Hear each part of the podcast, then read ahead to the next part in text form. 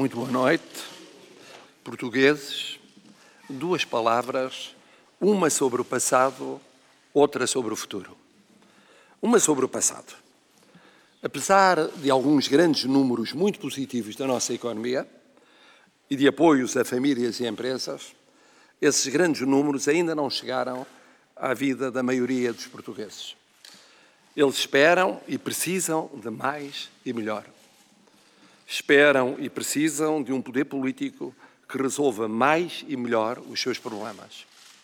E isso exige capacidade, confiabilidade, credibilidade, respeitabilidade, autoridade.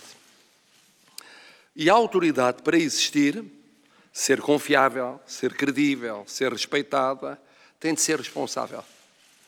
Onde não há responsabilidade, na política como na administração, não há autoridade, respeito, confiança, credibilidade.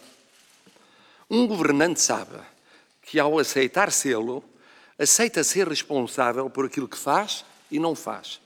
E também por aquilo que fazem ou não fazem aqueles que escolhe e nos quais é suposto mandar.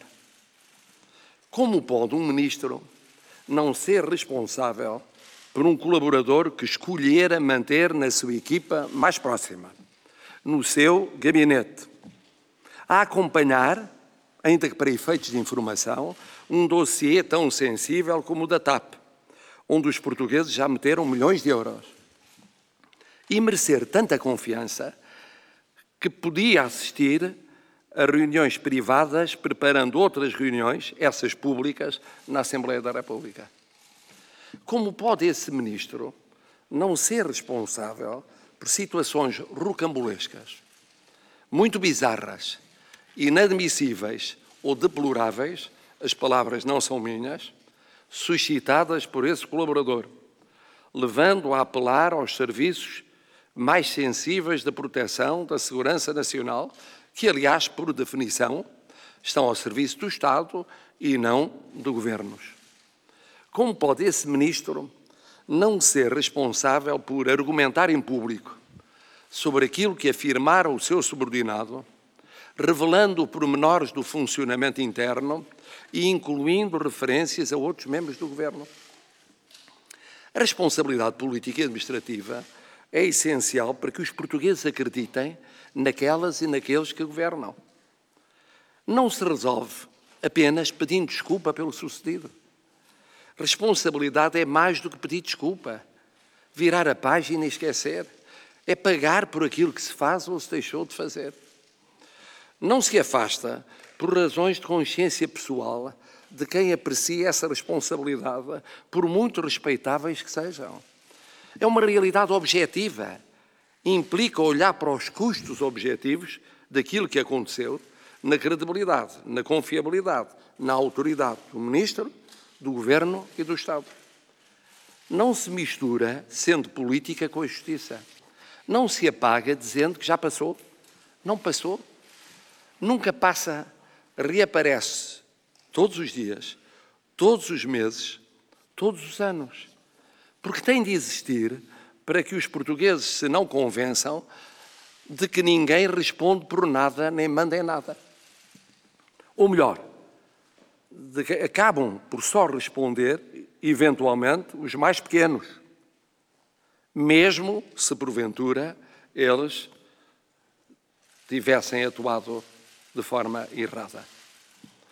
Foi por tudo isto que entendi que o Ministro das Infraestruturas deveria ter sido exonerado e que ocorreu uma divergência de fundo com o Primeiro-Ministro. Não sobre a pessoa, as suas qualidades pessoais, até o seu desempenho mas sobre uma realidade, a meu ver, muitíssimo mais importante: a responsabilidade, a confiabilidade, a credibilidade, a autoridade do Ministro, do Governo e do Estado. No passado, com maior ou menor distância temporal, foi sempre possível acertar agulhas. Desta vez, não. Foi pena. Não por razões pessoais ou de disputa entre cargos que a Constituição distingue muito bem entre si em termos de peso institucional absoluto e relativo, mas por razões de interesse nacional. E agora a palavra sobre o futuro. Vai o Presidente da República retirar do caso ilações, ou seja, conclusões imediatas ou a prazo? Sim. Duas conclusões se retiram e que, aliás, se completam entre si. Primeira conclusão: tudo visto e ponderado, continuar a preferir a garantia da estabilidade institucional. Não fazer aquilo que por aí andam como cenários, implicando imediata e direta ou indiretamente o apelo ao voto popular antecipado. Os portugueses dispensam esses sobressaltos, essas paragens, esses compassos de espera, num tempo como este, em que o que querem é ver os governantes resolverem os seus problemas do dia a dia, os preços dos bens alimentares, o funcionamento das escolas, a rapidez na justiça, o preço da aquisição da habitação. Como Presidente da República, escolhi há mais de sete anos tudo fazer para garantir a estabilidade constitucional. E penso ter conseguido, vindo de um hemisfério político da direita, conviver esses mais de sete anos com governos de outro hemisfério político, o da esquerda, sem conflitos institucionais sensíveis. Comigo não contem para criar esses conflitos. Ou para deixar crescer tentativas isoladas ou concertadas para enfraquecer a função presidencial, envolvendo-a em alegados conflitos institucionais. Até porque todos sabemos bem como foram e como acabaram esses conflitos no passado.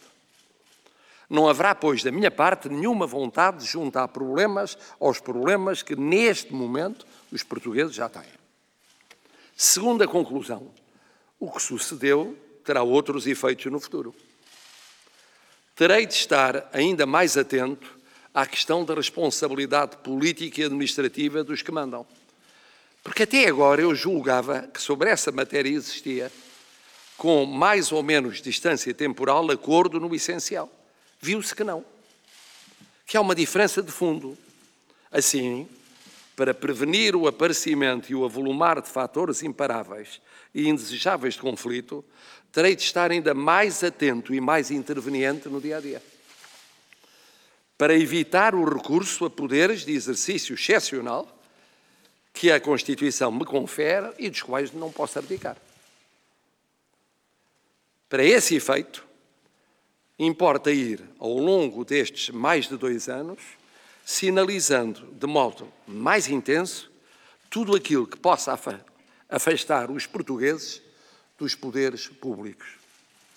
No fundo, aquilo que significa maior deterioração das instituições, criação ou agravamento de fraquezas na democracia. E na confiança que nela deve continuar a existir por parte da maioria esmagadora dos portugueses e que se não pode perder. Porque uma vez perdida, esse facto é irreversível. Estas as lições para o Presidente da República de um momento em que a responsabilidade dos governantes não foi assumida como deveria ter sido com a exoneração do Ministro das Infraestruturas. Primeira lição: continuar a ser, como até hoje, garantia de estabilidade no relacionamento institucional com todos os órgãos do poder político, a começar nos órgãos de soberania.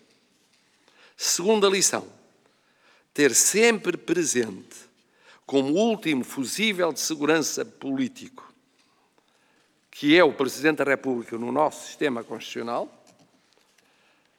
que deve assegurar, ainda de forma mais intensa, que aqueles que governam cuidam mesmo da sua responsabilidade, cuidam mesmo da confiabilidade cuidam mesmo da credibilidade, cuidam mesmo da autoridade, tentando que pontuais, mas decisivas correções de percurso poupem aquilo que ninguém deseja, a começar por mim, interrupções desse percurso. Porque aí, chegados, já será tarde para deixar de agir em conformidade. Portugueses, para que as duas conclusões retiradas sejam passíveis de concretização, espero poder contar com a sensatez, o sentido de Estado e o patriotismo de todos. E claro está, claro está, conto sempre, mas sempre, com a experiência, a prudência e a sabedoria do povo português. Muito boa noite.